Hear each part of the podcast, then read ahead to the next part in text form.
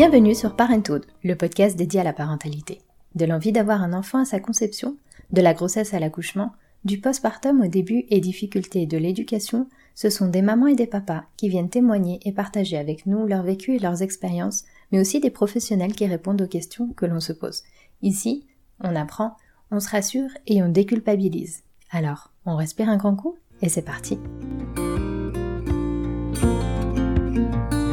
C'est un épisode un peu spécial que je vous propose aujourd'hui, car il a été préparé et enregistré en collaboration avec Gilles Crétenant, responsable du programme Menker en Suisse romande. Oui, vous vous souvenez?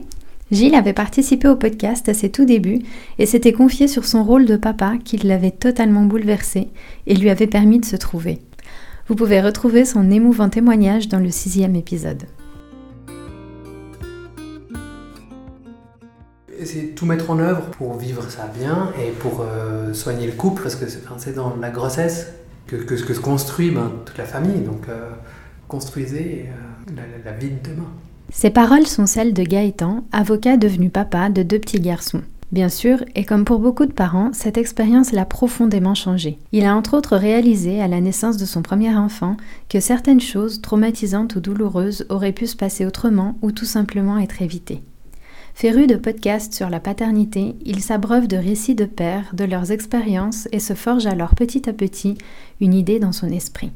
Pourquoi n'existe-t-il pas une école des papas? Pourquoi est-ce que la préparation des papas dans le processus de la grossesse, de la naissance et du postpartum est minimisée et leur implication parfois trop sous-estimée?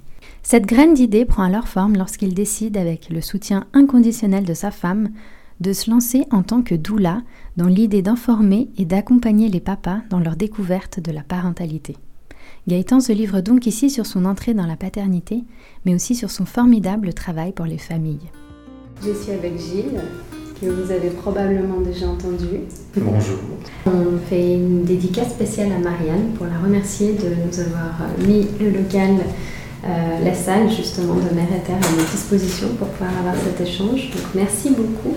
Donc Gilles, euh, on travaille ensemble aujourd'hui, on s'est unis pour pouvoir rencontrer Gaëtan, le papa Doula, qui officie maintenant à Genève depuis peu et qui va nous raconter son histoire et nous expliquer comment euh, il est devenu Doula.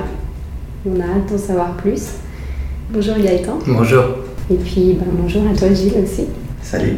Je viens dire que comme coordinateur de, du programme Menka en Suisse romande maintenant depuis 5 ou 6 ans, euh, un, des, thèmes vraiment importants dans, l'approche de, la paternité, la paternité impliquée, la parentalité, c'est ce lien des hommes avec le care, le soin, les activités où on s'intéresse à l'autre et à soi, on prend soin, on est dans l'attention à l'autre. Et quand j'ai appris que en Suisse romande on allait avoir un homme doula, cette activité qui est tellement intime, tellement belle dans l'accompagnement de la maman, du papa, du partenaire ou de la famille mm-hmm. au moment de l'arrivée d'un enfant, eh ben, ça m'a beaucoup touché. Et donc je me suis dit vraiment, j'aimerais beaucoup rencontrer cette personne. Et il s'avère que Gaëtan, ben, je le connaissais déjà un peu, et, et donc je suis d'autant plus touché de, de, pouvoir partager un moment avec lui. Alors Gaëtan, avant de commencer, est-ce que tu pourrais te présenter en quelques mots, te présenter et nous présenter ton environnement familial? Volontiers. Tout d'abord, merci de me recevoir dans le podcast Parenthood. Euh, je suis très content de voir l'accueil qui est réservé euh, à l'offre que j'ai développée et que je, que je propose, que, que j'ai mis en place à Genève. Euh, il y, y, a beaucoup d'échos positifs et oui. j'en suis très heureux. Je m'appelle Gaëtan Blazer-Suarez, j'ai 35 ans, je suis papa de, de, deux enfants, de deux garçons de 4 ans et une année et demie. Je suis marié, j'habite euh, à Genève. Euh, je suis euh, pas genevois d'origine, mais d'adoption. Je suis né dans le canton de Vaud, j'ai étudié ensuite à Fribourg, j'ai vécu pendant de nombreuses années, avant de, venir à Genève il y a 7-8 ans, un peu moins. Que dire d'autre? J'ai une formation euh, initiale de juriste. J'ai étudié le droit euh, à Fribourg. J'ai fait un, doctorat en droit. J'ai continué euh, sur cette voie avec un, brevet d'avocat que j'ai fait à Genève.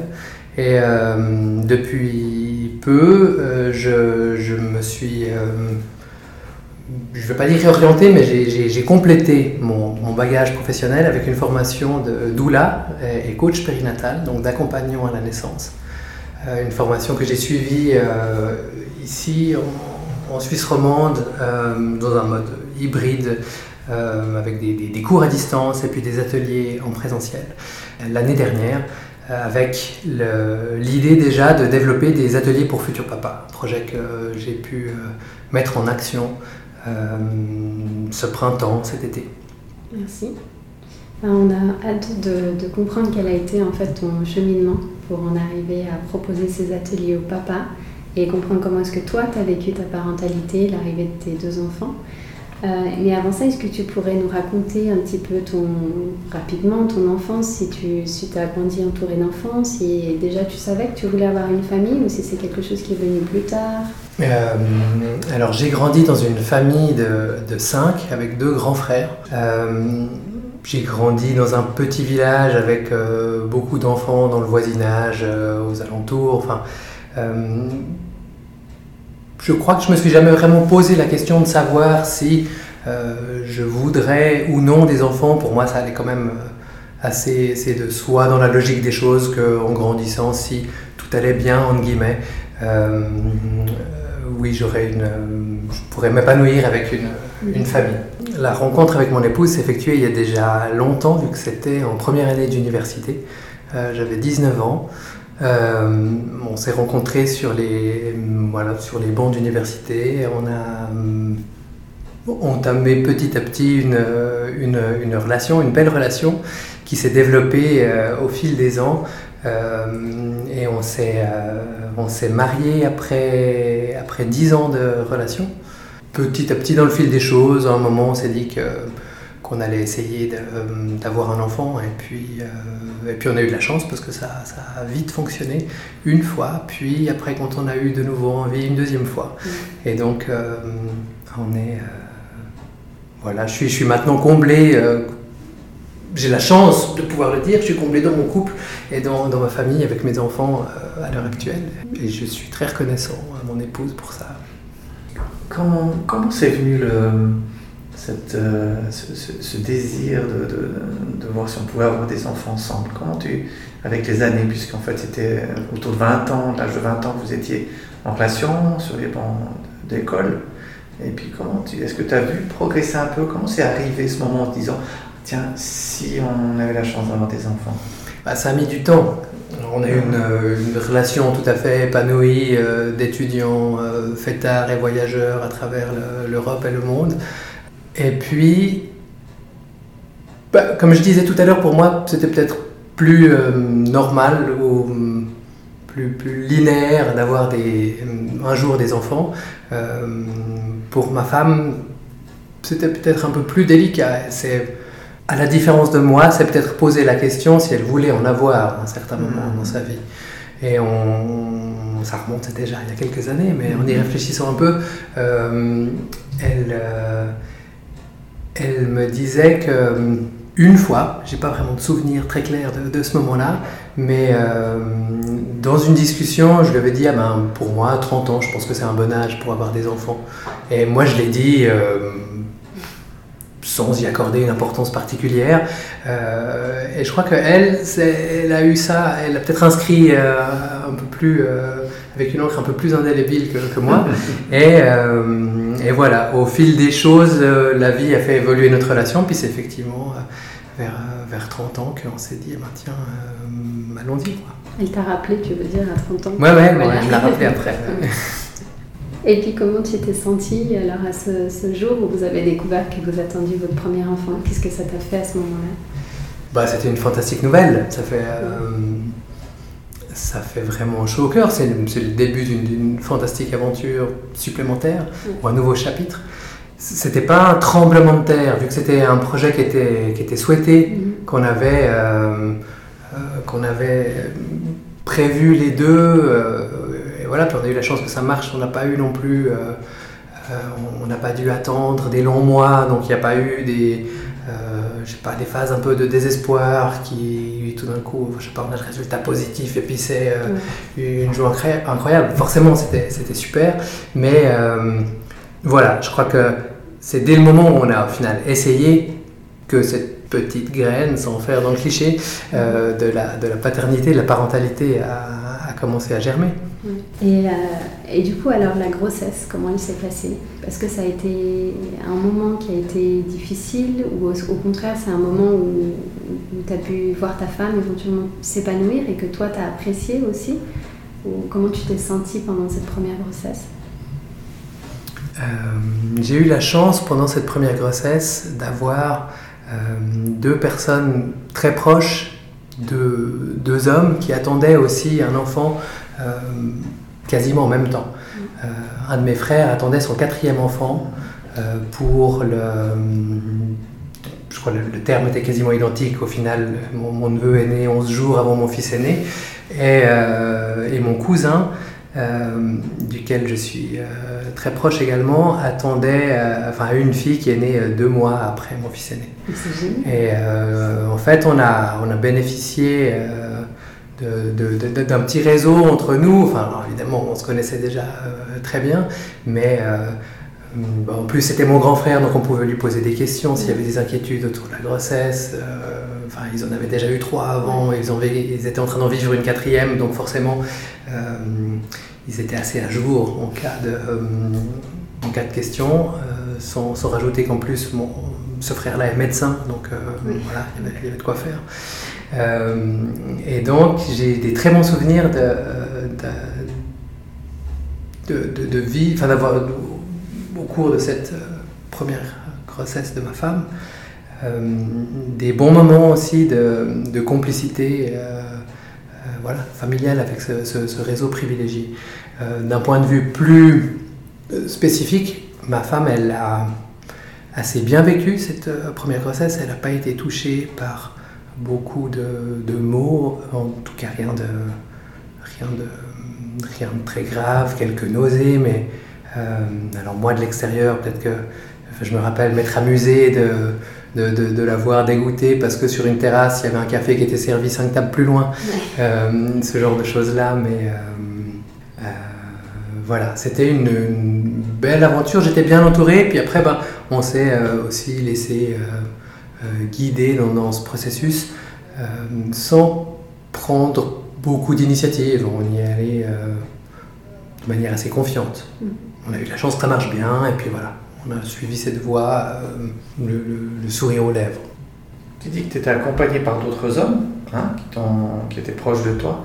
Euh, quand vous échangiez là-dessus, c'était des choses plutôt de l'ordre de la santé, du technique, etc. Ou est-ce que vous avez aussi eu des échanges qui étaient liés aux ressentis, aux émotions, à des peurs, des craintes, euh, des choses qui étaient plus émotionnelles ou de ressenti J'ai pas le souvenir de grandes. Euh, enfin, j'ai le souvenir d'échanges riches, mais peut-être plus dans, dans, dans, dans, le technique ou dans le, euh, un peu la vie de tous les jours et pas à ce moment-là sur, des sur des aspects plus, sentimentaux ou émotionnels. Je dis à ce moment-là parce que je me rappelle que par la suite, quand, notamment avec mon cousin, donc quand on était déjà devenu papa, on, a, va quelquefois boire des verres, euh, manger quelque chose, on se retrouve au restaurant.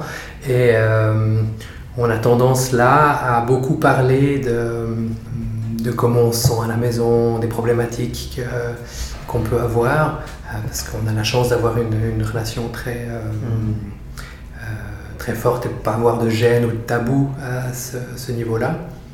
Et, ça me fait souvent sourire parce qu'à l'inverse, Ma femme, quand elle sort avec des copines, bah, elle ne parle pas d'enfants. Euh, Peut-être qu'elle parle des situations de couple, mais c'est un peu le contre-cliché où euh, moi je vais plus parler d'enfants et puis elle, elle va plus parler de travail et de carrière. Moi j'avais une question par rapport au corps de ta femme, parce que tout à l'heure on, parlait de ce sujet. Tu as évoqué le fait que tu avais ressenti quelque chose par rapport au corps de ta femme qui évoluait, qui changeait au, fil de la grossesse, c'est ça? Comment, comment est-ce que tu l'as vu ce corps euh? Je trouve que c'est quelque chose de fantastique de voir l'évolution euh, du corps qui, qui se transforme. Euh, moi, j'ai toujours trouvé ma femme incroyablement belle et encore plus belle quand, quand elle est enceinte. ça a une, une forme de, de, de, resplendissance, pour utiliser un, grand mot. et, et je suis très admiratif, alors là, de, la capacité du corps de la femme, de manière générale, de, vivre ces transformations euh, phénoménales au, cours de la grossesse. Et après, euh, je pense que ce qui est, ce qui est enfin ça c'est mon point de vue d'homme, euh, peut-être que elle et, toutes les femmes enceintes ont plus de difficultés à accepter euh, ce, corps qui change, le regard des autres qui change. Enfin, il y, a plein de pressions différentes autour de, cet, aspect, cet aspect physique. Euh, ce qu'on évoquait tout à l'heure aussi, c'était euh, l'évolution du, corps de ma femme suite au premier accouchement. Où elle a eu une césarienne avec cette question de la cicatrice aussi. Comment est-ce qu'on appréhende cette cicatrice qui fait mal, enfin cette douleur physique qui pour le coup euh, reste euh, indélébile, quoi qu'on en fasse, euh, et, peu importe comment la femme récupère de, l'accouchement. C'est voilà, ces questions-là aussi qui sont intéressantes. Et puis quand on est papa, on peut, je crois qu'on a un rôle à jouer pour, ne serait-ce que pour renvoyer une, à sa femme l'image qu'elle mérite. Oui, oui, ça commence souvent par là, effectivement. Et du coup, tu as évoqué la césarienne, donc comment ça s'est passé euh, l'accouchement? On arrive à, mhm. ce moment. Alors. Euh, tu te sentais préparée aussi déjà par rapport à, à, la venue de ton fils, par rapport à physiquement aussi à l'accouchement? Alors j'étais préparée. J'étais préparé à accueillir euh, cet enfant. On ne savait pas que c'était un garçon, mais on était. oui, on était prêts, on s'était on, croyait qu'on était prêt. On s'était, euh, on s'était informé, on avait suivi un cours de préparation à l'accouchement. Euh, on avait, euh, voilà, on a aussi discuté avec les, gens qu'on, connaissait qui avaient des grossesses en même temps. Il y avait aussi, on a eu des bons contacts avec certains couples qui ont suivi le cours de préparation à l'accouchement. Donc en soi, c'était, on était, on était confiants. On n'était pas préparé avec le recul, je peux dire qu'on était mal préparé, à mon sens, et on n'était pas préparé à euh, une césarienne euh, d'urgence. Ça a amené un, un petit traumatisme qu'on a. Tous les deux, tu veux dire? Tous les deux. On a pu passer par-dessus, enfin, on va y revenir après, mais. Euh, mais, mais, oui, ça fait quelque chose. Et c'est aussi un des. Enfin, c'est clairement un des, des événements marquants qui, ont amené à la création de Papadoula aujourd'hui, je crois. Euh, donc on, est, on avait suivi une... Euh, on est allé, comme je disais tout à l'heure, de manière confiante dans, la grossesse. On avait un suivi classique avec un gynécologue en ville. Euh, on a fait ses cours de préparation à l'accouchement. Il n'y a pas eu de complications. tout était, tout était OK. il y a eu un, déclenchement spontané du travail je me rappelle, c'était drôle, on, était, on nous avait dit qu'il fallait attendre des contractions toutes les 5 minutes pendant 45 secondes, euh, pendant deux heures avant peut-être de contacter la maternité, etc. Donc, euh, euh, en voulant bien faire les choses, j'avais mon petit chronomètre quand ça a commencé pour voir, et puis c'était n'importe quoi, c'était 2 minutes, 3 minutes, 30 secondes, enfin c'était... enfin voilà, on a vite arrêté quoi. Donc voilà, ce déclenchement s'est passé, on est allé à la maternité. On a eu la chance d'avoir une salle nature qui était disponible, donc on a pu directement euh, poursuivre le travail euh, là. On n'avait pas d'a priori particulier par rapport euh, à la péridurale ou non. pour finir, le, travail étant très fort, les contractions étant très fortes, ma femme l'a demandé. donc elle a eu, être vers 7 heures du matin, je dirais. Et puis là, comme ça arrive parfois, euh, bah, le travail s'est calmé un peu trop. Euh, elle avait euh, le, le, le, l'appareil médical qui va avec, donc elle était clouée au lit. Enfin, il n'y avait plus cette mobilité qu'elle avait avant. On avait fait tout le travail dans la baignoire pendant plusieurs heures. Et puis, donc voilà, tout s'est un peu tassé. Après, ils ont essayé de rebooster les contractions avec de, de l'ocytocine de synthèse.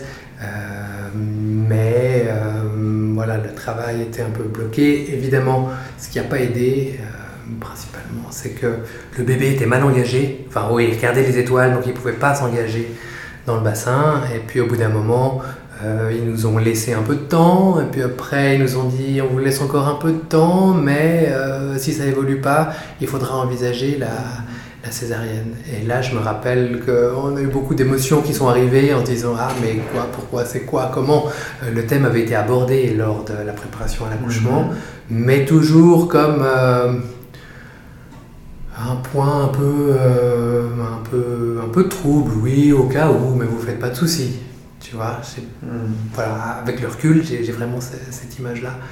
Et, euh, et puis bah, ça n'a pas manqué, on est parti en césarienne d'urgence. Alors c'était pas une situation d'urgence absolue, c'était pas un code rouge, euh, mais il fallait que ça se fasse. Donc on a eu voilà, ce moment de, de, flottement avec le départ au bloc, euh, moi qui dois passer par le vestiaire pour mettre euh, Charlotte et Blues, mais ah tiens, on va où c'est quoi, c'est quel bloc, euh, vous pouvez rentrer, non vous pouvez pas rentrer, attendez. pour finir, je suis arrivé vers, vers, mon épouse qui était les bras en croix sur la table, là, parce qu'ils sont sanglés. et puis qu'il y avait des, des, des convulsions de, de, stress, on pleure, donc c'était c'était un moment un peu, un peu, un peu chaud quoi, euh, à vivre. Après, ça s'est très bien passé. Le, euh, bébé, euh, ils ont sorti le bébé tout à fait en bonne santé, conformément à tous les protocoles qu'on peut imaginer. Et puis, ils nous l'ont amené emballé dans une petite couverture. Et euh, je me rappelle qu'on a pleuré pendant de longues minutes jusqu'à ce qu'on entende, enfin de, joie, quoi, d'émotion. Et puis il y avait des, infirmières ou enfin, du personnel médical qui était derrière et qui rigolaient puis qui disaient ah, ils savent même pas le sexe de l'enfant. Hmm. Donc on a pu, on a pu tout d'un coup soulever un petit coin de la couverture et, euh, et voir de manière évidente que c'était un garçon. Hmm. Ouais, ça résonne beaucoup dans ce que, ce que tu me dis. La première chose qui me vient, c'est ce projet de naissance. Hein, on en parle beaucoup. Mhm. Donc, c'est ce qui est prévu dans les maternités ou pour les sages-femmes indépendantes hein, qui accompagnent des, des, couples autour de la naissance. Euh, c'est vrai que euh, souvent les professionnels disent on va parler de ces situations qui ne se passent pas exactement comme le projet souhaitait. Mais est-ce qu'on va l'oublier ou pas? Est-ce qu'on ne va pas être dans le déni d'une complication, sachant que c'est une chose tellement magique qui arrive, la naissance. Hein? Et c'est pas évident de se dire, on a eu l'info, mais en fait, évidemment, qu'on l'a mis de côté parce que le projet qu'on souhaite, c'est celui qui est le plus harmonieux possible et qu'on n'ait pas besoin, si c'est le cas d'une de, voie basse que vous souhaitiez, eh ben, qu'on n'ait pas besoin de passer par euh, une césarienne. Est-ce que ça, tu as, senti ça, tu as dit un petit mot là-dessus quand même. Tu penses que tu as été, vous avez été informé de ces scénarios, mais que voilà, vous avez dû vivre cette scène. Mm-hmm. On a, on été informés, mais euh, on nous a dit que c'était un scénario possible. Enfin, je sais pas, j'avais dit que c'était le, le, le, le, worst case scenario. C'est voilà, euh, ça qu'on va voir. Alors que hum, aussi au vu du taux de, de césarienne euh, à l'heure actuelle, les deux devraient être présentés au même niveau, en, disant que il y a quand même de fortes chances que, que ça arrive et à ce moment-là, voilà ce qui risque d'être compliqué. Et puis, ben, euh, euh, c'est peut-être même dans ces complications-là que ça vaut la peine d'avoir une meilleure préparation. Hmm.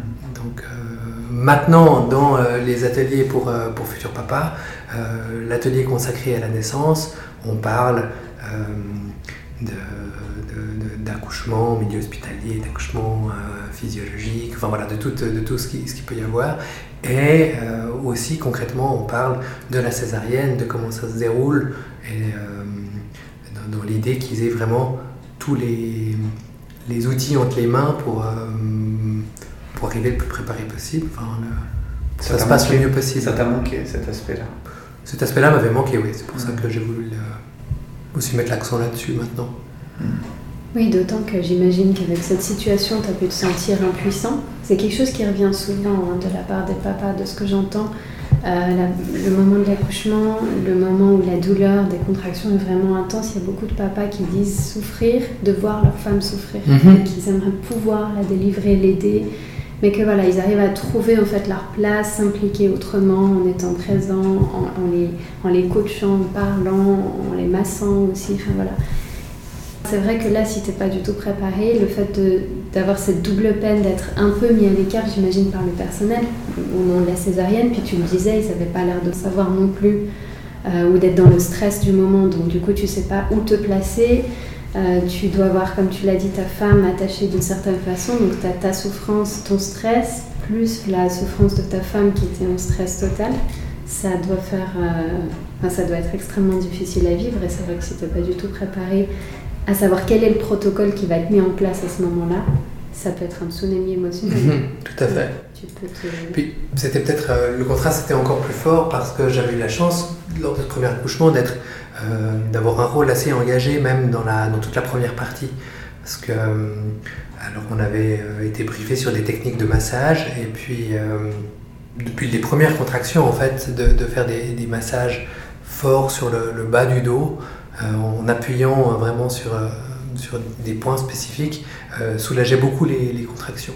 Donc euh, j'ai passé euh, plusieurs heures vraiment, voilà, que ce soit les, les, contractions à la maison, en allant à l'hôpital, à l'hôpital, puis aussi dans la baignoire. Enfin, j'étais vraiment, voilà, j'avais un rôle actif.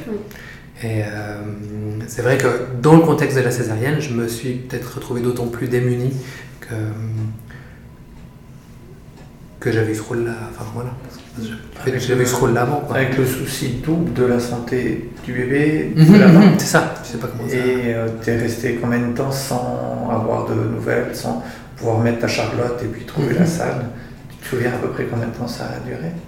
Je pense que c'était euh, des questions de, minutes, tu mhm. vois. Et qui devait paraître tellement long. Ouais, euh, tout d'un coup, on se dit mais pourquoi, pourquoi j'ai pas arrêté enfin, et après, ça dure aussi, euh, enfin, c'est ça aussi qu'on n'a pas forcément en tête quand on parle de césarienne, c'est que euh, une fois que le moment d'émotion euh, est passé dans le bloc, et eh ben, l'intervention chirurgicale n'est pas terminée pour autant, donc il y a toute la suture. Et puis, mmh. c'est quelque chose de très important aussi parce que, parce que voilà, c'est la santé de, de, la femme, de la mère qui est en jeu.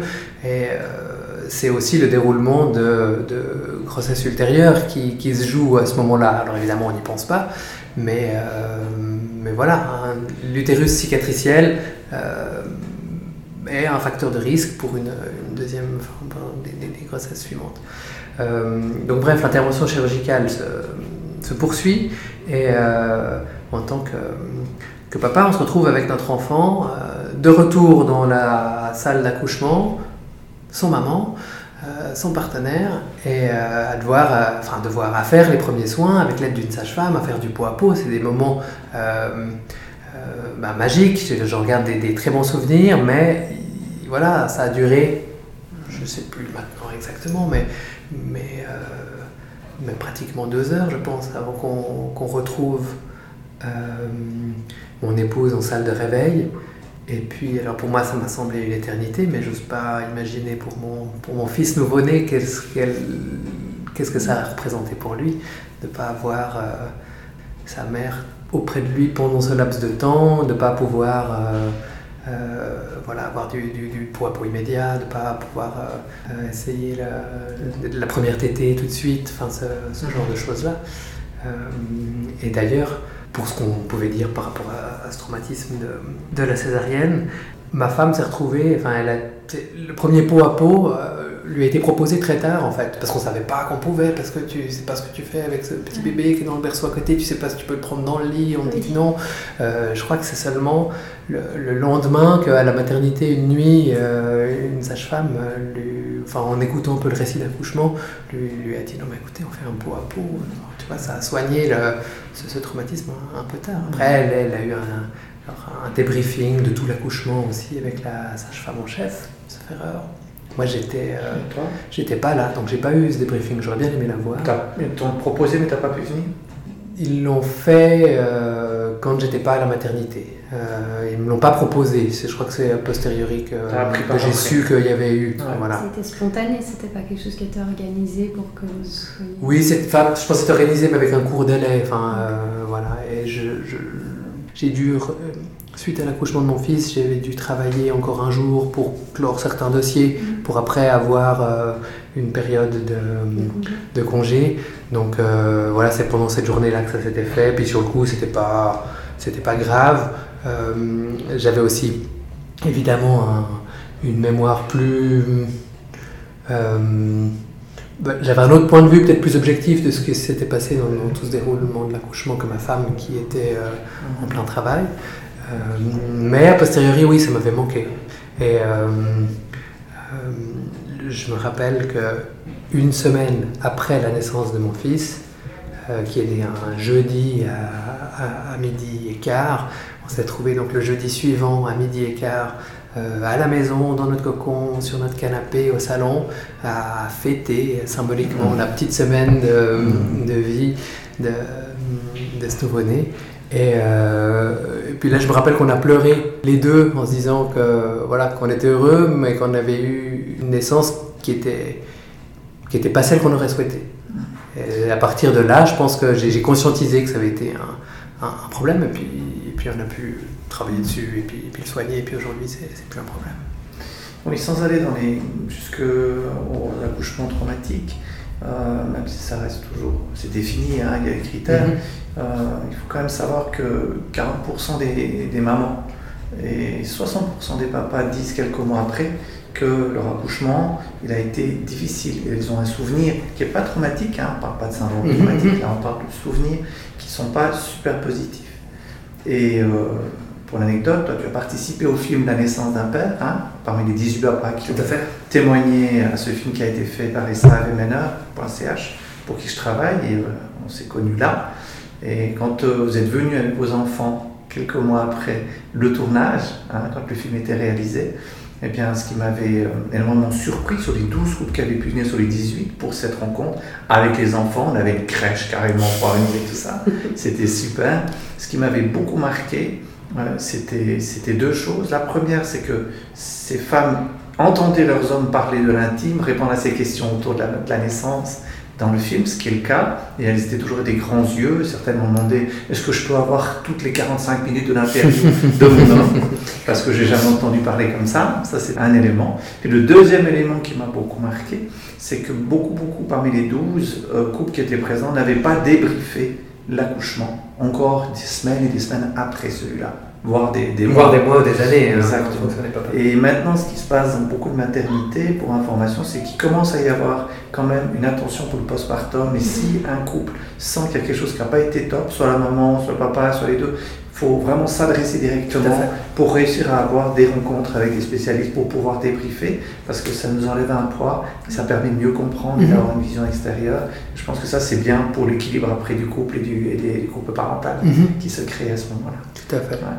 Et dans les ateliers pour futurs papas, ben, c'est aussi euh, un sujet qu'on aborde, la possibilité d'avoir un débriefing euh, médical et puis ben, aussi évidemment le- la nécessité d'en parler au sein du couple pour mettre tout à plat, enfin que, voilà, pour évoluer euh, ensemble dans la, dans la même direction. Euh, et après, les rencontres postnatales, ben, elles permettent aussi euh, aux, aux futurs pères devenus pères d'échanger là-dessus, si c'est- s'ils en ressentent le besoin. Et c'est vrai que ces, entre... Alors, là, les- les- ces entrevues dont vous parlez, c'est les, les entretiens de vécu d'accouchement qui existent effectivement déjà dans plusieurs maternités. J'avais une question aussi par rapport à. Donc, tu expliquais que tu t'es pas senti préparé pour cette option qui avait la Mhm. césarienne, cette possibilité. Tu as senti que le personnel médical, lui, était préparé aussi à savoir s'occuper de toi, à savoir te ménager aussi à ce moment-là, dans ce moment qui était hyper stressant, et que toi, tu n'étais certes pas prêt, mais est-ce que eux sont formés en fait à s'occuper aussi des papas, au plus de la maman et du bébé Oui, en tout cas, dans mon expérience, les, les, les sages-femmes qu'on avait eues, qui étaient très bien, qui nous avaient suivis euh, pendant tout le, tout le long de l'accouchement, euh, elles, elles, voilà, nous avaient dit sur le moment comment, comment faire, comment ça allait se passer. Est-ce que tu dirais que ce traumatisme, il est encore là ou enfin le fait d'en parler à chaque fois, tu sens que ça, ça va de mieux en mieux pour toi ou? Je pense que c'est plus. euh, alors, évidemment, pour clarifier, ça n'a pas été un traumatisme euh, au sens médical, on va dire. Voilà, c'était une, une expérience un peu expérience. traumatisante. Ça veut dire que tu arrives à dormir. Voilà, ça, tout à fait, tout à fait. Pas ces symptômes. Je faisais partie du, du 60% de, Ouais. des papas qui, euh, a posteriori disent avoir un, aspect négatif par rapport à leur expérience de l'accouchement. non, maintenant je crois que je, suis passé par-dessus, mais c'est voilà, enfin, je sais pas, j'ai pas de boule en ventre quand j'en parle, enfin tu vois, j'ai, voilà, tout, va bien. Et c'est aussi grâce à la deuxième, euh, la deuxième grossesse et au deuxième accouchement que, que ce traumatisme a été soigné. Oui, c'est à ça que je pensais en fait. Je me suis mhm. dit, à ce moment où tu te dis avec ta femme, par exemple, voilà, on est prêt, on a envie d'en avoir un deuxième, euh, et que tu apprends la nouvelle, est-ce qu'à ce moment-là, il y a quelque chose qui reste et que ben, du coup, pendant toute la grossesse, tu dis cette fois-ci, ça, je vais le faire différemment, cette fois-ci, ça sera comme ça, cette fois-ci, voilà. Alors, ça a pris. Euh, ça a pris deux ans. Enfin, quand mon fils aîné avait deux ans, qu'on s'est dit, ben, tiens, est-ce qu'on part pour un tour quoi? On se sent prêt, on a l'énergie, la, disponibilité pour ça. Euh, mais il faut dire que là, la question de, l'accouchement était déjà très. Euh, avait déjà été traitée en soi. Euh, je me rappelle qu'à la visite euh, gynécologique post-accouchement, donc six semaines après la, naissance de mon fils aîné, ma femme allait chez, chez, chez, son gynécologue qui lui a dit Ah ben voilà, il avait eu le rapport de, de l'accouchement, tout ça, et il dit Ah ben une Oh, une césarienne, ben, c'est très bien, comme ça pour les suivants, ben, on pourra planifier. Et puis c'était pas quelque chose qu'il fallait dire à ma femme. Et, euh, elle, voilà, elle, tous les, ses, poils se sont hérissés. Elle s'est dit, euh, mon Dieu, non, c'est pas ça que je veux.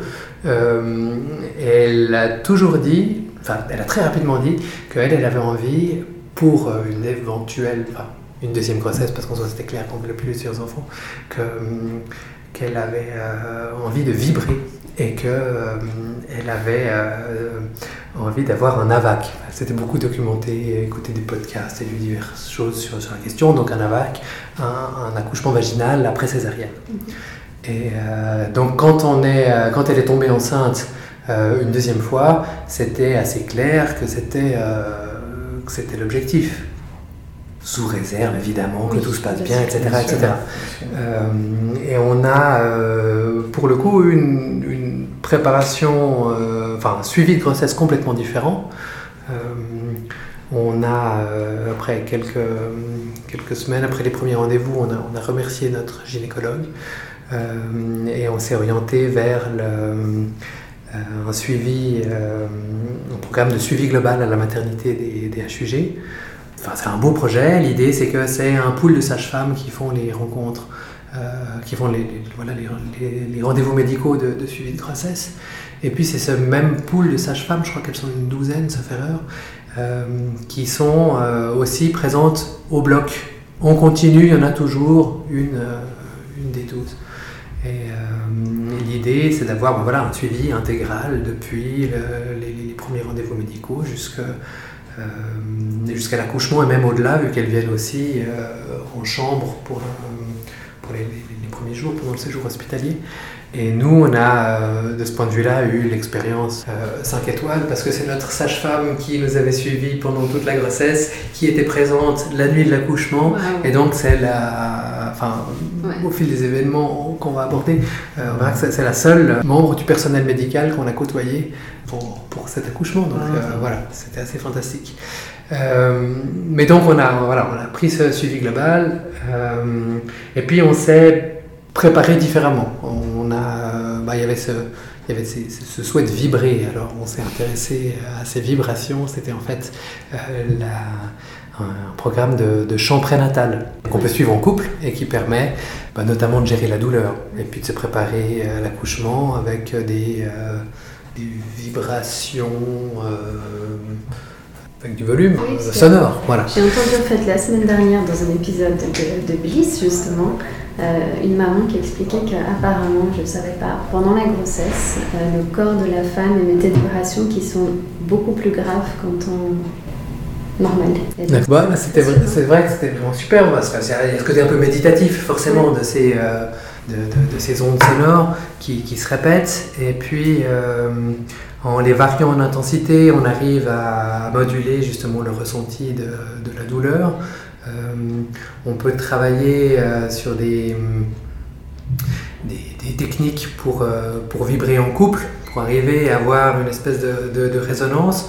Et puis ben, ça favorise complètement la, la bulle euh, Mhm. nécessaire pour, euh, pour, pour, pour l'accouchement. Donc, euh, Et même juste quand on Euh, t'entend dire, vibrer ensemble, c'est ça magnifique. Mhm. Et euh, non, c'était vraiment quelque chose de, super. Donc on s'est préparé à ça. Euh, et puis euh, on, a, on, a, lu des livres aussi sur la naissance au naturel, l'accouchement physiologique. Enfin, il y avait aussi cette question d'essayer de, de, dans la mesure du possible, de ne pas avoir recours à, la, à la péridurale qui, dans notre ressenti, était quand même un peu partie du, du, du problème de- premier accouchement, quoi. même si le bébé se présentait pas bien. Il y avait quand même euh, voilà, ce- cette péri, et puis l'effondrement des contractions, et puis le changement de dynamique, enfin, tout d'un coup un univers beaucoup plus médicalisé. Donc, euh, donc voilà, on s'est préparé à ça, et puis on a eu euh, un, réussi, elle a réussi. Euh, on a eu un accouchement complètement différent du premier. Donc on a vu uniquement euh, cette sage-femme. Il y a aussi eu un, déclenchement euh, spontané à la maison. où On a pu vibrer tout en faisant les- les massages, en gérant les, les- les contractions euh, le mieux possible. Vous étiez à la maternité ou à la maison ce Euh, Alors, on est, bah, ça a commencé à la maison. Après, je me rappelle que mon, bah, mon cousin, mon fameux cousin, dont on a parlé au début, euh, c'était lui, c'était son tour de garde là, dans, la, dans la liste qu'on avait élaborée. Il fallait bien quelqu'un qui soit là pour s'occuper du fils aîné. Donc, il a débarqué euh, à minuit, comme ça, en catimini, dans l'appartement. Et puis, euh, je bah, il savait qu'on s'était préparé, qu'on avait fait ce genre de, de préparation. Il m'avait dit qu'il se réjouissait de nous voir vibrer. Alors, euh, effectivement, il avait un petit sourire, comme ça. Il nous voyait euh, faire ses vibrations et ses massages dans l'appartement au moment où on est parti. Je pense que le chauffeur de taxi nous appelait pour des tarés, mais je pense que les chauffeurs de taxi de nuit ont l'habitude quand même Ouais. de voir aussi, de- d'être confrontés à ce genre de situation. Et euh, bref, on a eu un accouchement qui s'est bien passé en quelques heures, euh, avec une très bonne gestion de, de douleur grâce au, notamment à ce champ prénatal. Euh, et puis, euh, un accouchement sur le, sur le lit, euh, d'accouchement physiologique. Alors, avec quand même beaucoup de douleur au, moment des poussées. Enfin, voilà, j'ai. euh, ma femme se rappelle que. euh, un moment, peut-être au moment de la première poussée, enfin, tout le travail s'était fait dans la baignoire, mais après au moment où on est sorti, il y a eu vraiment un, un cri de douleur, et là, euh, moi qui étais juste face à elle ou sous elle, elle se rappelle voir la peur dans mes yeux. Après, j'ai essayé de recommencer à vibrer, mais là, c'était un peu. Enfin voilà, j'avais perdu le truc, quoi. Euh, et oui, ça s'est fait euh, relativement vite. Et, euh, et là, le bébé est sorti en, en pleine, en pleine forme aussi. Un garçon aussi, on ne le savait pas, mais voilà. Et puis là, bah, il y a eu ce moment magique du. Était dans notre, euh, dans notre petit cocon. On est resté pendant 5 heures dans cette salle d'accouchement. Euh, parce que je crois que les- les- la sage-femme du suivi un peu dit non, non, c'est bon, ils sont. euh, c'est occupé quoi. Il y a pas, ils nous ont pas chassés de cette salle. Euh, c'était fantastique. Et on est resté avec. euh, on a pu faire du pot à pot. On est resté avec notre. euh, avec notre, enfant nouveau-né comme ça, euh, emballé tous les trois. On a vraiment. Voilà, pu tisser ce qu'il faut. Enfin, ces premiers instants précieux qu'on n'avait pas eu la première fois qu'on a pu avoir. Euh, C'était quelque chose d'assez euh, d'assez- d'assez magique. Oui, ça a l'air. Et, euh, et je voulais juste revenir sur. À ce moment-là, du coup, tu disais il y avait seulement la sage-femme qui vous accompagnait. Oui, alors, alors on a vu, on a vu que elle euh, qui restait. Alors je sais pas, bah là pour le coup aussi j'étais très engagé dans le, dans le truc, donc euh, je sais qu'elle venait, qu'elle repartait, mais voilà, Ah, elle nous bah, a vraiment laissé dans notre euh, dans notre dans notre salle. Bah, c'était la pénombre parce que c'était euh, euh, voilà entre minuit et, et 4 heures du matin et euh, je crois qu'on avait un petit truc, euh, un dispenseur d'huile essentielle. Donc on avait une petite. euh, enfin, on avait essayé de couper toutes les lumières possibles, euh, tous les néons et tout ça. Euh, il y a juste au moment de l'accouchement où le, le protocole veut qu'il y ait au minimum une autre sage-femme qui vienne, euh, juste pour les quelques minutes avant et après. Donc à ce moment-là, elle appelle une collègue en disant voilà. Voilà, ouais, c'est ça. Mais ça s'est fait tout à fait. euh, voilà, on a, on a vu aucun, euh, aucun médecin, on va dire. on a vu cette deuxième sage-femme. Et puis après, on nous a laissé tranquille jusqu'à la relève des gardes à 7h30, ou je sais pas, on a pu passer en chambre tranquillement. Il faut dire aussi que c'était. euh, c'était en, plein Covid, je ne sais pas quelle vague c'était, mais il y avait aussi cette, cette problématique que dès le moment où on passait en chambre, eh ben, le, père devait partir. Officiellement. Voilà.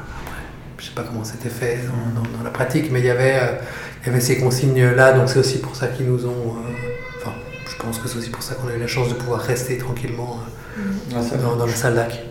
C'est génial en tout cas. Vous êtes réapproprié en fait le, deuxième accouchement. Ouais, ouais, voilà. Enfin, euh, c'est comme ça que j'ai vécu. Ma femme a sans doute. Voilà, je sais pas, pas on peut pas ressentir cette douleur en tant qu'homme. Hmm. Quand on participe à un accouchement, voilà, il y a certainement. Je sais pas, son souvenir n'est pas aussi rose que le mien, mais, euh, mais, globalement, oui, on a eu une très bonne expérience euh, dans ce contexte. Et puis, euh, puis après, bah, ça a continué. Bah, c'était cette période Covid, donc c'était un peu particulier, notamment pour la rencontre avec mon fils aîné qui ne pouvait pas venir à la mat. Donc il fallait attendre. c'était un peu cette tension entre quand sortir pour que ma femme puisse se reposer, pour que l'enfant soit euh, en forme. Quoi. Enfin, c'est toujours aussi un peu réconfortant d'avoir ce, soin continu à la mat.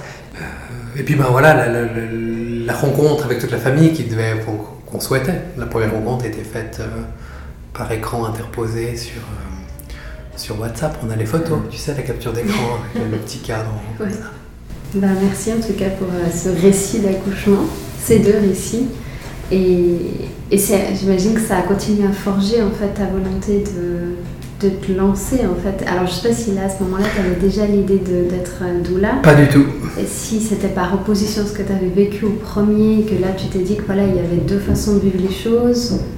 Comment ça s'est fait alors? Alors bah, ça c'était peut-être euh, évidemment un deuxième gros marqueur dans toute cette, euh, cette évolution que j'ai pu avoir ces dernières années. Euh, quelques mois plus tard, mon mon deuxième fils a eu euh, une grosse euh, bronchiolite. Il a dû ah. être hospitalisé pendant euh, pratiquement deux semaines quand il avait six semaines. Donc voilà, c'était un gros, un, gros, un gros truc. Donc il était hospitalisé au HUG. Puis ma femme qui allaitait, ben, elle était quasiment constamment là auprès de lui.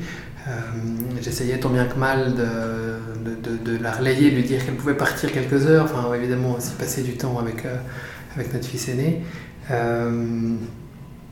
Euh, et je me rappelle que euh, euh, voilà, pendant ces après-midi que je pouvais passer à l'hôpital avec mon, bébé dans les bras qui avait plein de tuyaux qui sortaient de partout. J'ai bah, écouté notamment des, podcasts aussi, des récits de, de pères, ce genre, genre d'histoire-là. Et c'est revenu plusieurs fois dans un après-midi plusieurs pères qui disaient que euh, euh, on demande un, permis pour tout et n'importe quoi, mais il n'y a pas de permis de papa. Moi, mmh. c'était un peu ça l'idée, tu vois. Et euh, cette petite-là, je me suis dit, ah, mais c'est quand même, c'est quand même fou. Alors, je suis pas un père exemplaire, enfin, je fais du, mieux que je peux, je me débrouille, mais j'aimais aussi, ben, surtout, cette idée d'avoir, tout ce travail qui avait été fait pour ce deuxième accouchement, que j'avais trouvé absolument, enfin, qui était la récompense avait été incroyable, tu vois, le, contraste de l'un à l'autre. Et puis qu'est-ce qu'il y avait eu entre les deux? Ben, Il y avait eu euh, ben, l'implication, de l'information, enfin voilà, essayer d'en avoir toujours plus. Enfin, une, meilleure, une préparation plus optimale, on va dire. Euh, et puis ben, là, je me suis dit, ben, on, pourrait, euh, on pourrait réfléchir à une une école des papas, tu vois, j'ai pas cette prétention-là, mais voilà, c'est là, à partir de là, où il y a eu ce, projet un peu d'accompagner les pères pendant ce processus de, grossesse, où euh, euh, trop souvent, à mon goût, enfin de ce que j'entends, euh, eh ben, voilà, les papas, ils, sont là, ils accompagnent la maman, puis, puis verront bien quand le bébé sera là, on apprendra à faire le bain, changer des couches, puis ce sera chouette, tu vois. En sous-estimant l'importance de l'implication dès le, plus tôt possible, quoi. Et, et, voilà, à partir de ce moment-là, il y a eu cette petite graine qui est venue, qui a été aussi... Euh, euh, euh, voilà, les réflexions ont aussi été alimentées parce que j'étais pas complètement épanoui dans la situation professionnelle que, que j'avais. et puis j'y réfléchis beaucoup, j'ai pas très bien dormi pendant plusieurs nuits, j'en ai parlé à ma femme qui a pas très bien dormi pendant plusieurs nuits, mais, c'était assez fantastique. Pour la petite anecdote, elle avait eu une insomnie, elle a pris son carnet, elle a noté toutes ses doutes, toutes ses craintes autour de, de ce projet-là, qui était en fait le projet de démissionner et puis de partir dans le vide pour développer des ateliers pour futur papa. Coucou. Euh, elle a posé tout ça par écrit, on en a parlé le lendemain, et puis après, euh, c'était bon. On avait, euh, c'était, validé, on pouvait aller, enfin, je pouvais aller de l'avant avec son soutien inconditionnel pour ça. C'était, c'était une chance fantastique. Et, et, voilà, puis ça s'est fait après, de manière, j'ai pas envie de dire linéaire, mais progressive. Quoi. En fait, j'ai démissionné assez rapidement parce que ça me permettait d'avoir, euh, suite au délai de congé, euh, de profiter d'une période off en congé paternité auto-octroyé. Parce que ça coïncidait avec la fin euh, du, les deux derniers mois de congé maternité de, de mon épouse mhm. suite à la naissance du deuxième enfant. On a eu un été 2021 fantastique euh, on a pu, euh, voilà, on a eu vraiment cette période pour, euh, pour nous. qu'ont plein de familles dans les pays nordiques et ailleurs, tu sais, mais pas ici. on doit lutter. Et, et, voilà, puis suite à ça, ben, j'avais réfléchi à comment, comment nourrir au mieux cette idée d'atelier pour futur papa. Et c'est dans ce contexte-là que le métier de doula m'a été soufflé une amie sage-femme qui me disait euh, euh, ah ben, ton projet est fantastique, ce serait génial que, que ça arrive. Elle, elle ressentait qu'il y avait un, véritable besoin euh, en tant que professionnelle de, de, la santé. Puis elle m'a dit ah ben, essaye de regarder, il y a ces formations de doula qui existent. alors sans faire la formation, peut-être que tu pourrais prendre ici ou là quelques. enfin, suivre quelques modules et puis, puis voir comment faire. Et euh, en m'y intéressant un peu, moi, je me suis dit, bon, bah, ok, je me suis inscrit et j'ai fait cette, euh, formation. Je me suis renseigné d'abord en amont si c'était ok d'être homme pour, euh, pour venir. D'autant plus que il y a une formation, la première formation que j'avais vue, qui une formation qui dure aussi assez longtemps, euh, c'était pas forcément ce que je recherchais, dans la, comment elle était voilà comment elle est construite, mais euh, un, prérequis, ben, c'était d'être euh, d'être femme et d'avoir accouché. Alors je sais pas si ça a changé, j'ai pas contrôlé, mais enfin voilà, je me suis pas intéressé plus en avant. Je me suis dit bon, ben, ok, ben, la, porte, cette porte-là est fermée, et j'ai trouvé cette autre formation qui est euh, justement en partie en ligne, qui est une formation proposée par une école internationale, mais avec des rencontres et puis des vrais week-ends, enfin des, des, journées de formation complètes ici en Suisse romande. Euh, puis qui était aussi sur un laps de temps un petit peu plus, plus court, donc ça me convenait bien. Euh, mais là, j'ai appelé justement pour savoir euh, si, si elles étaient OK. Et, et puis oui, puis j'ai été très bien accueilli, c'était c'était super. Je trouve que, c'est vrai que, comme je l'ai dit en préambule, pour moi, là, c'est le summum de, de l'attention à l'autre et, dans une démarche intégrée comme tu le fais, il y a du sens. Et c'est vrai que l'accueil L'accueil inconditionnel, ça fait partie de ces premières euh, conditions lorsqu'on travaille euh, autour, pour et avec l'humain. Et d'entendre cette, euh, cette formation là qui dit on y va, que ce soit un homme, une femme, une autre personne, on y va. C'est pas ça qui compte. Ce qui compte, c'est qu'on soit en présence pour ses papas, ses mamans, ses partenaires, peu importe hein, les personnes qui sont là autour. Je trouve que c'est vraiment un, signe très très réjouissant. Mm-hmm. Et c'est vrai que ça me fait plaisir de voir aussi que c'est une sage-femme qui, qui, le propose, parce que c'est vraiment qui intervient avec des professionnels maintenant de la périnatalité autour de la place du père, du partenaire. Euh, dans leurs institutions, ben, je vois beaucoup de professionnels qui sont frustrés parce qu'elles font du mieux qu'elles peuvent, mais elles ont des contraintes institutionnelles lourdes, ils ont des missions précises, c'est la maman, c'est le bébé, voilà, et il y a beaucoup de frustration et de dire, ben voilà, d'être ouvert et de dire, ben voilà, on y va, on peut avoir d'autres personnes qui viennent. moi, je trouve que c'est fantastique. Donc, je voulais déjà juste euh, te dire à quel point je trouve que c'est génial que tu fasses ça, que tu te là-dedans et puis que tu offres ça euh, à la population romande, même si tu es à Genève. Euh, francophone, j'imagine L'idée, la première idée que j'avais, c'était effectivement de faire des, proposer des cycles d'ateliers avec des rencontres hebdomadaires sur trois semaines. et ça, ben, je, ça, ça, se fait. Enfin, évidemment, j'habite à Genève, c'était plus facile de, de, développer ici. Et puis, ça, c'est ouvert maintenant. Enfin, c'est c'est en marche. La, une perspective d'évolution pourrait être de, proposer un programme un peu plus condensé sur une journée et puis de le faire ailleurs dans d'autres villes de, Suisse romande.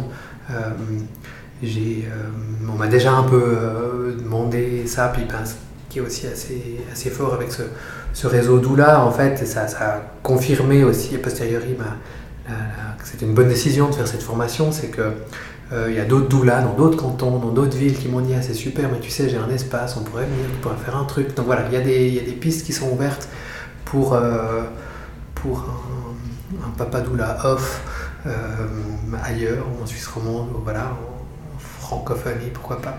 en l'état, je le propose en français. Évidemment, à Genève, ce serait une, une, idée de le proposer en anglais. Il y a quand même une forte communauté d'expats.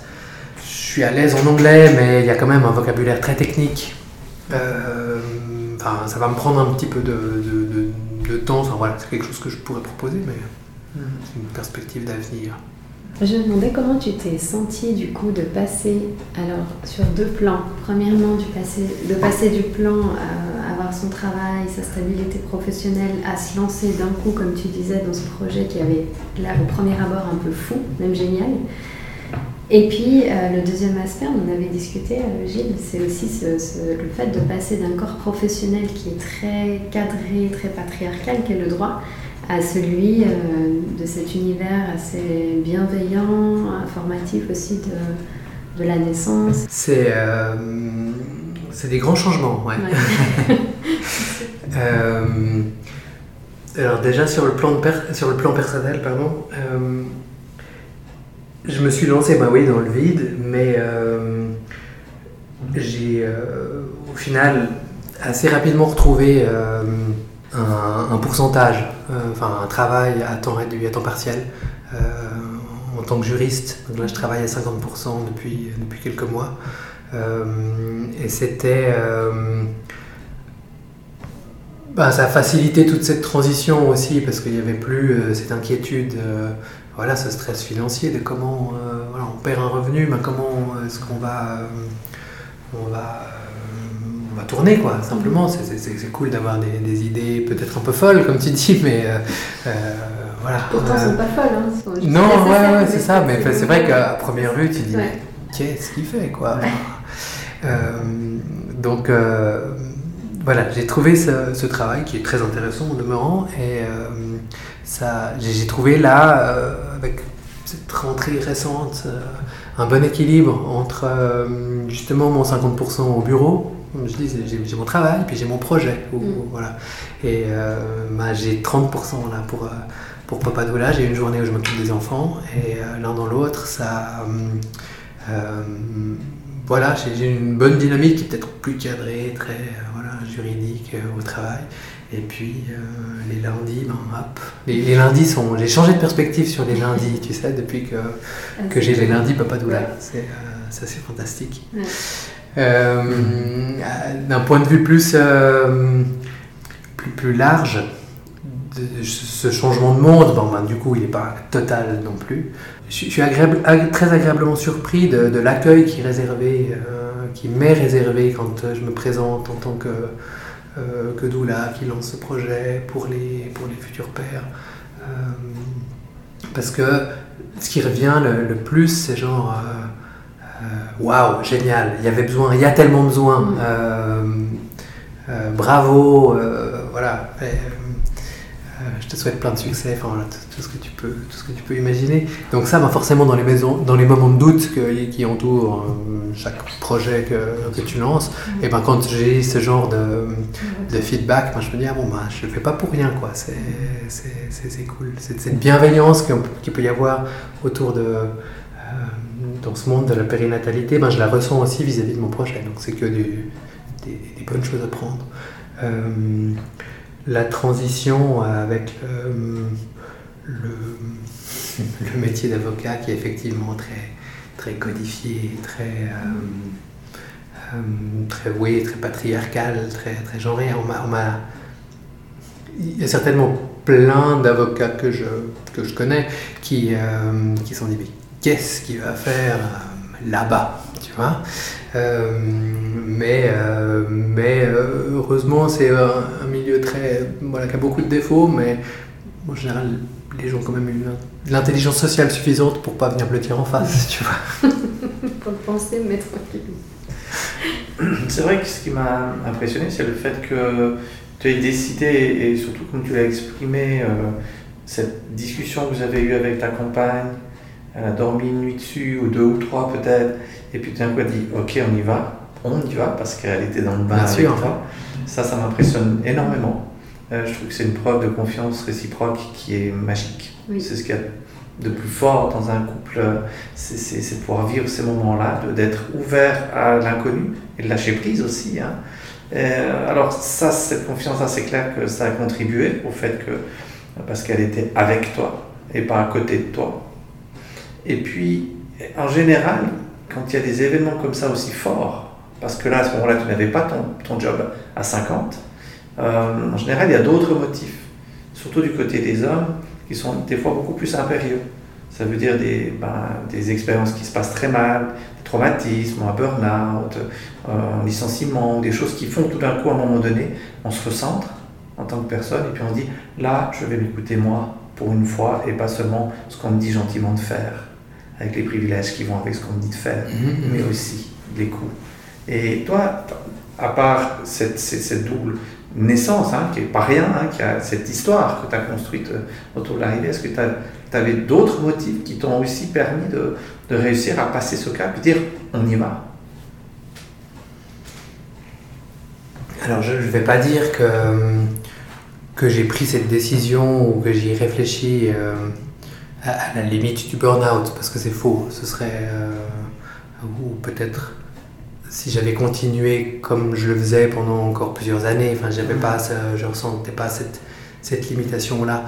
Euh, ce que je ressentais dans ma profession, de, dans l'exercice du métier d'avocat comme je le faisais avant, euh, c'est que il y avait une dynamique euh, bah, conflictuelle. Quoi. Quand tu fais du judiciaire, ben, ben, c'est une partie contre une autre partie. Et puis, alors voilà, tu amènes des, des arguments qui sont qui sont, qui sont construits, qui doivent tenir la route, mais il y a toujours une, euh, une, partie de mauvaise foi. Enfin, c'est très conflictuel et c'est très stérile, dans mon expérience. Les, les cas prennent du temps, les, au final personne n'est content parce que toi tu t'énerves avec tes confrères, parce que les clients euh, s'énervent entre eux, parce que. Euh, enfin voilà, c'est vraiment. on, a, on, j'avais envie d'avoir la perspective, un avocat permet de résoudre les choses, résoudre les situations conflictuelles et d'avancer. Au final, euh, on, s'enlise très souvent dans les, dans les conflits. Euh, c'est mon expérience personnelle, en tout cas. Et euh, je me rendais compte que c'était plus, c'était pas quelque chose qui allait me, me, convenir sur le long terme, quoi, enfin, sur le plus long terme. Et avec ce ce, changement de voie ou cette voie parallèle, euh, et ben j'ai vraiment l'impression qu'on peut mettre des choses en place, tu vois, ce côté de... Alors c'est pas de la prévention de conflit en de la, avec des guillemets, quoi, la préparation à la paternité, mais euh, c'est euh, vraiment participer à, mettre en place les, les, les, bases de, de, nouvelles familles, de, nouvelles... voilà, assister là la naissance de nouveaux parents, c'est quand même quelque chose que, que le droit ne nous permet pas. Est-ce que tu dirais, toi, que c'est le fait d'être devenu papa qui t'a changé dans ta profession aussi? Ou t'aurais fini à un moment ou un autre par te lasser quand même euh, de ton métier? Non, je pense que dans ma nature, je suis pas quelqu'un qui est fait pour vivre avec trop de conflits autour de moi. Après, euh, bah forcément, de devenir père, ça a fait, ça a fait évoluer les, les, priorités dans, la, dans, la, vie de tous les jours. Assez, euh, assez rapidement, dès que j'ai pu, j'ai pris un, 80% pour pouvoir m'occuper un jour de, de, mon fils aîné d'abord, euh, puis après ben, des, des, deux. Ça, c'était quelque chose d'hyper important pour moi.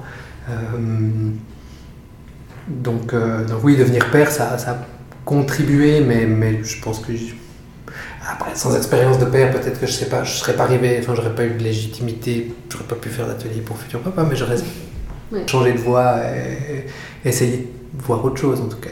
Ouais, tu parles de- d'expérience de père.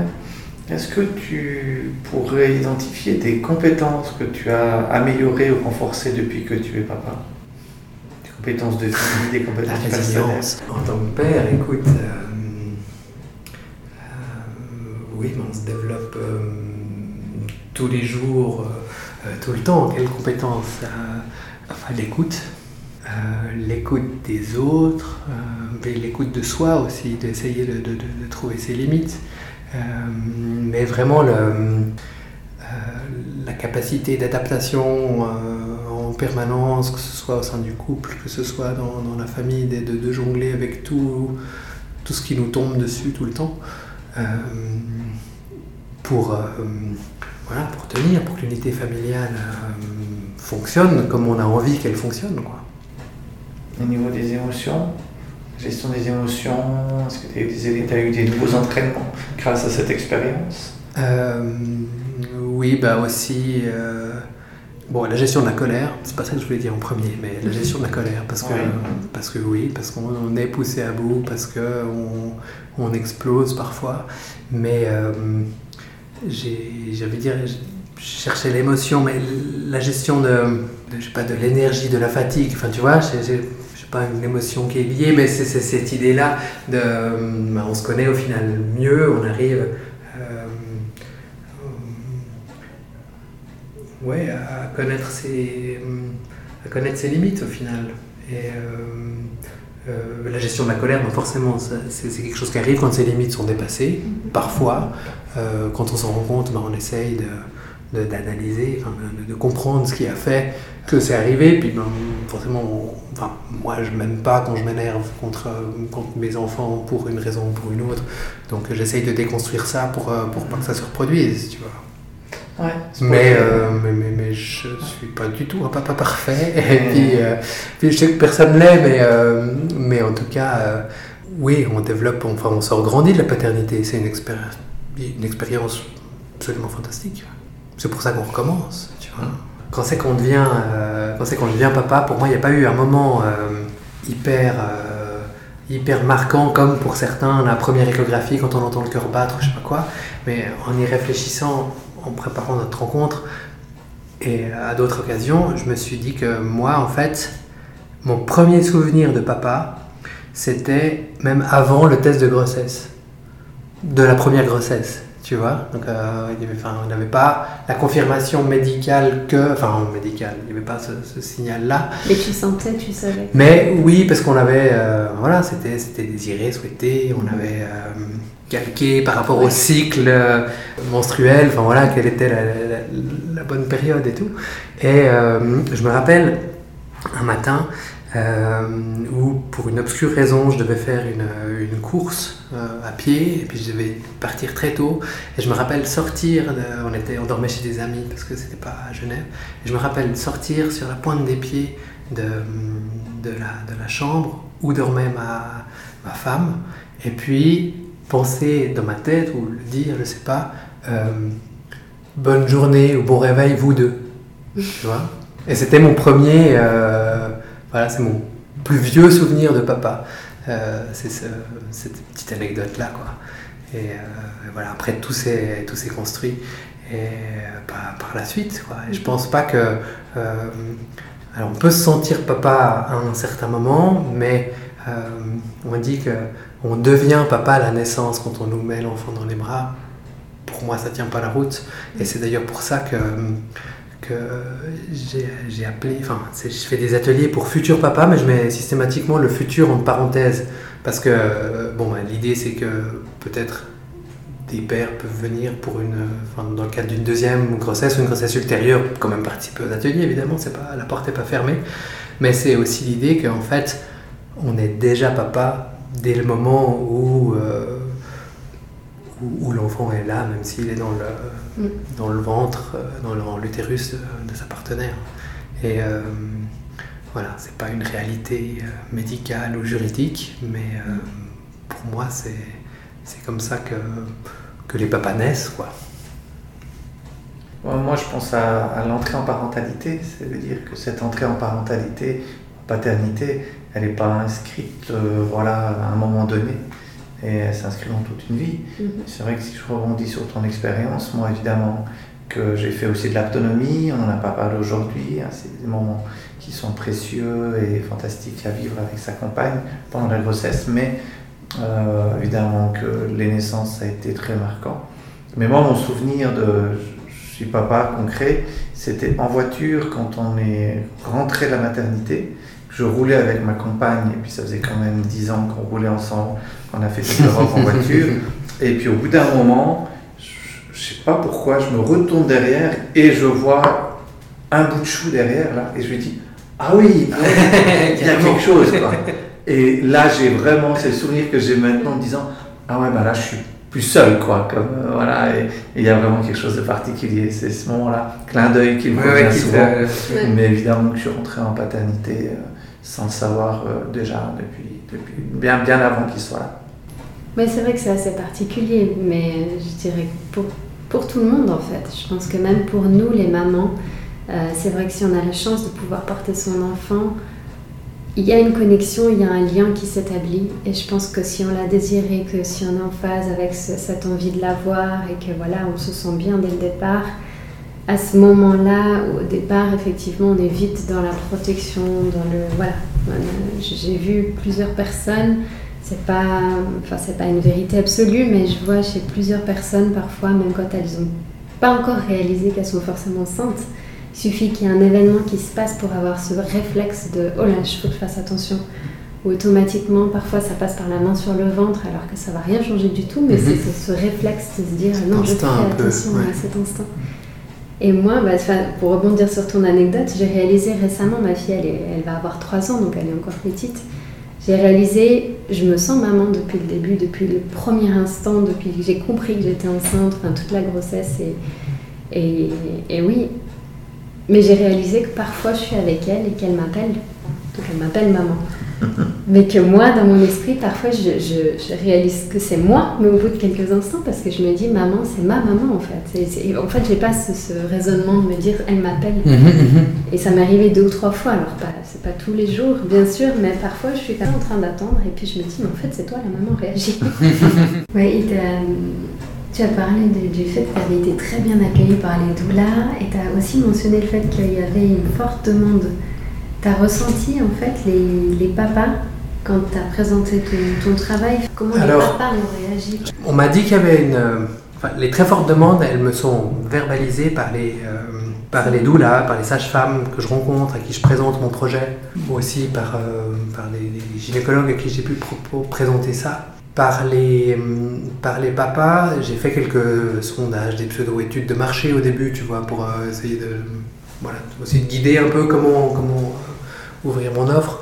Et puis, euh, oui, j'ai eu des retours positifs, mais je pense qu'il y a encore du boulot pour que les futurs papas d'eux-mêmes viennent en masse, euh, enfin en masse, voilà, je ne demande pas qu'ils fassent la queue devant la porte, mais euh, euh, voilà, il y a tout un travail de, sensibilisation, d'information qui doit être fait, et, je crois que les meilleurs vecteurs qu'il y a à l'heure actuelle, bah, c'est justement de passer par le, les, professionnels de la périnatalité qui sont, qui sont actifs, qui ont des contacts avec les femmes enceintes et par extension leurs partenaires euh, euh, pour sensibiliser à l'importance que peuvent avoir des ateliers pour futurs papas, que peuvent avoir une, une, une sensibilisation à ces, thématiques, ces problématiques-là. Pour les côtoyer aussi, ces professionnels-là, la plupart du temps de la santé ou du social, qui travaillent avec la parentalité, les parents, elles voient surtout des besoins qu'elles n'arrivent peut-être pas à satisfaire, pas par incompétence, hein, mais parce qu'elles ont des missions, qu'elles sont Comme tu le disais tout à l'heure, oui. Et, et, elles voient que ces besoins sont très importants du côté des hommes, des pères, des partenaires. Mais le challenge, il reste le même, c'est que ces hommes, il faut qu'ils se sentent concernés. Et on en a tout plein qui osent se lancer dans quelque chose de l'ordre de, de, de, de, ben, de l'émotionnel, du ressenti, du partage. Et il y en a pour un qui le fait parce qu'il en a besoin, parce qu'il sait que c'est bien pour lui. Il y en aura beaucoup qui auront envie mais qui n'oseront pas passer le, cap. Et euh, alors maintenant, beaucoup arrivent par la maman, par le partenaire, par quelques professionnels, par des amis. Et moi, j'ai vécu euh, une tendance euh, quand j'étais à Genève pendant une année régulièrement, où je voyais que c'était beaucoup, beaucoup les partenaires. Et de temps en temps, au fur et à mesure des mois, je voyais que c'était de plus en plus les papas eux-mêmes qui avaient été s'informer sur Internet, qui commençaient à se, à, se soucier un petit peu de qu'est-ce qu'il pourrait y avoir pour eux, où ils puissent déposer des choses différentes que dans les cours de préparation à la naissance, qui sont quand même axés autour de la maman et des besoins physiologiques de la maman. Et, donc ça, je sens qu'il y a une tendance. Mais comme je dis toujours, eh bien, je suis bien placé pour le dire ici, eh ben, il faut se faire sortir les hommes de la grotte. Et puisqu'on est dans les grottes, et, et c'est vrai qu'il y a cet effort euh, qui, qui, qui est pas négligeable et, et, qui, et voilà, qui, lequel il faut faire. Donc, typiquement, ce, que fait, euh, ce qui est fait ici et ce qui se fait partout en Suisse romande et en Suisse, eh bien, ça doit être connu, reconnu. Au fur et à mesure que ce sera connu, ce sera accessible, il y aura plus d'hommes qui oseront venir parce qu'il y a un petit peu, quand même, un territoire un petit peu inconnu, qui n'est pas à nous, hein, c'est un nouveau territoire. Et il n'est il est pas à acquérir, mais il est à découvrir et à se faire plaisir de découvrir parce que c'est une grande richesse que de pouvoir partager autour de, cette, cette, aventure que de mhm. devenir parent. Mhm. C'est ça, je pense qu'il y a, je sais pas si on peut parler de déclic, mais voilà, ça, ça prend un peu de temps et puis ben, après forcément, quand ça marche, ben, il y a le bouche à oreille aussi, euh, et les, papas euh, contents, satisfaits de, de, de, ce qu'ils ont obtenu, et ben, euh, on parle autour d'eux et puis voilà, l'évolution se fait. Oui, ce serait le plus précieux en fait, c'est vrai. Et justement, toi, comment est-ce que tu travailles? Après, tu as parlé des cycles. Euh, donc, tu fais trois rencontres. Mhm. Alors, c'est euh, des cycles de, trois ateliers euh, hebdomadaires, donc chaque lundi soir pendant trois semaines. Il y a un premier atelier qui est consacré à la période de la grossesse, un deuxième atelier consacré à l'accouchement, et puis le troisième atelier, c'est sur le postpartum. Et en plus de ces, ces, trois ateliers, il y a une rencontre postnatale qui est proposée. Donc là, bah, suite à la naissance de l'enfant, les participants sont invités à, revenir en quatrième semaine pour euh, une session plus d'échange, euh, plus informelle, on va dire. Dans les trois ateliers, j'essaye de... Bah, ça se déroule en petits groupes, de 3 et 8 participants à peu près. Euh, l'idée, c'est que ce soit une discussion participative et guidée au, travers de tout euh, le, programme que j'ai euh, que j'ai élaboré. On aborde dans chaque atelier des aspects euh, physiques, un peu tu vois, le suivi de grossesse, les étapes de l'accouchement, enfin voilà, des, choses vraiment. on débroussaille un peu ce domaine très. enfin, ce domaine de la santé, enfin, ces informations-là.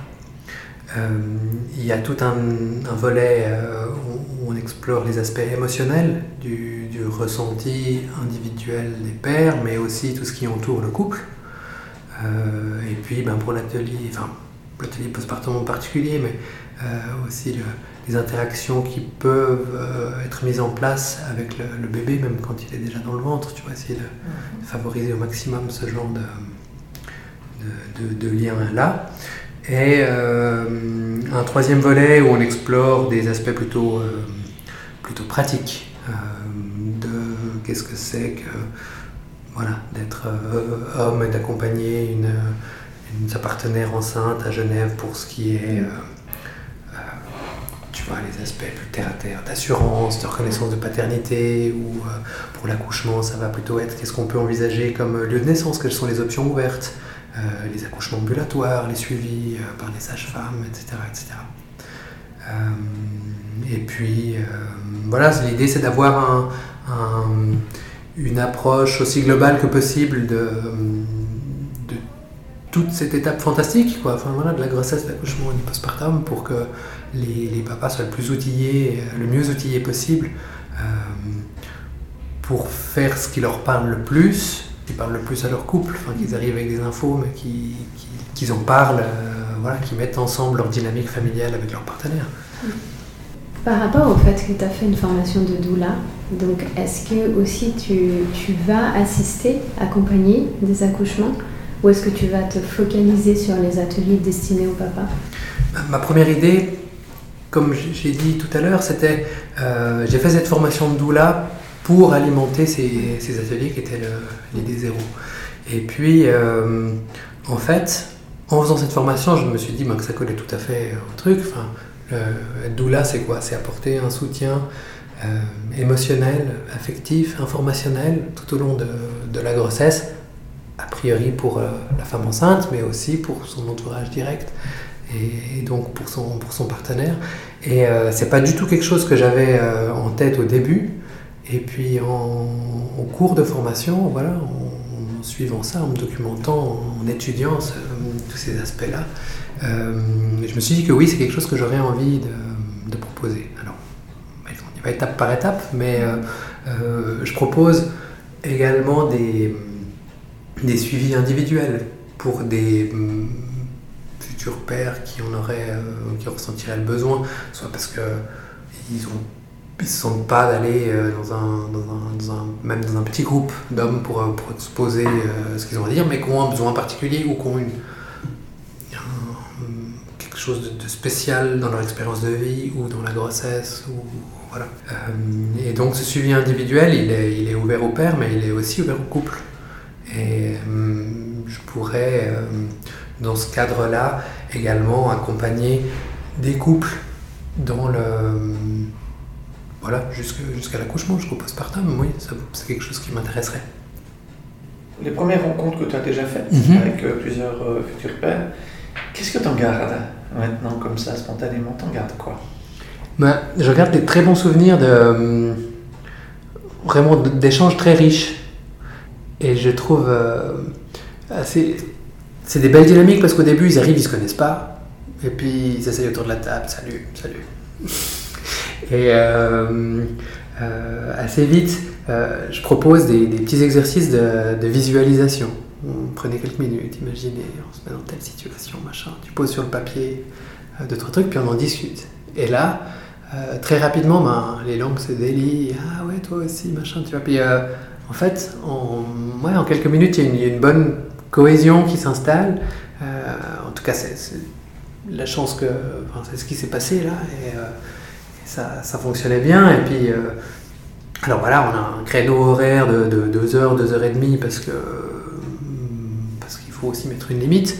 Mais bah, on a aussi euh, souvent débordé. Aussi parce que peut-être que mon contenu était un peu dense et que tu vois, je dois l'adapter, mais euh, aussi parce qu'il y avait une bonne, euh, une bonne réception, parce qu'ils avaient envie, parce qu'ils posaient des questions, parce que je disais, ah, mais ça, on va laisser de côté. Non, non, s'il te plaît. tu vois, ça, vraiment cette, cette dynamique d'enrichissement mutuel était, était, était très belle, quoi. Ça, c'est, ouais, c'est peut-être le meilleur souvenir que je garde de ces premières rencontres qui ont eu lieu. Dans le même style, moi je me demande ce qui te plaît le plus dans la parentalité, le fait d'être papa aujourd'hui de tes deux petits. Euh, bah, c'est vraiment l'émerveillement constant. Quoi. Chaque jour a une surprise, euh, nouvelle, quelque chose qui, qui, vient s'ajouter. Enfin, il, se développe euh, et c'est, c'est, juste génial de les voir de les voir grandir et s'épanouir individuellement et ensemble. Leur dynamique de, leur tandem est, fantastique. Là. Ils commencent à avoir aussi des, des, belles interactions, à développer des jeux et, euh, on rigole, quoi. C'est chouette. C'est toi aussi, Gilles. Je me rappelle que tu m'avais dit que tu apprenais aussi beaucoup de tes enfants, maintenant qu'ils étaient adolescents et ou adultes. Euh, le lien que tu avais avec eux aussi, elles, c'était c'était qui t'enrichissait et qui t'avait vraiment, déjà premièrement, t'avait aidé en fait à, sortir de ce travail euh, qui, ne te plaisait plus. C'était eux qui avaient été ce tremplin pour toi et qui t'avaient sauvé en quelque sorte. Et puis là, aujourd'hui, bah, tu disais que c'était euh, c'était tes enfants qui te permettaient de, de comprendre le monde tel qu'il était aujourd'hui. Oui, mes enfants, ils m'ont donné le, sens de la vie et je les remercie tous les jours. Gaëtan, si tu pouvais dire quelque chose à des parents euh, et surtout des jeunes papas romans qui s'apprêtent à avoir un enfant, qu'est-ce que tu aimerais leur dire euh de, se faire plaisir, euh, d'être curieux et d'essayer d'aller, plus loin et de comprendre. Voilà, de, vraiment essayer de tout mettre en œuvre pour, euh, pour vivre ça bien et pour euh, soigner le couple, pour vivre ça bien, parce que c'est dans la grossesse, si on s'adresse au papa enceint, euh, que, que, que, que, que se construit ben, toute, la, toute, la, toute la famille. Donc, euh, ouais, construisez euh, la, la- la vie de demain.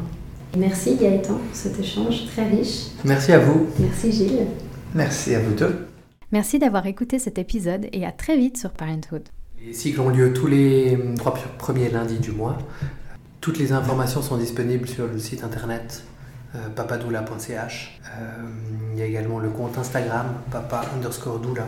On peut le suivre, il y a, toutes, les, infos, toute l'actu qui est sur ces, deux supports. Et euh, les ateliers sont proposés à la, salle d'activité du commerce Mer et Terre qui se situe donc dans le quartier des Grottes, juste en dessus de la gare à Genève, les lundis soirs à 19h.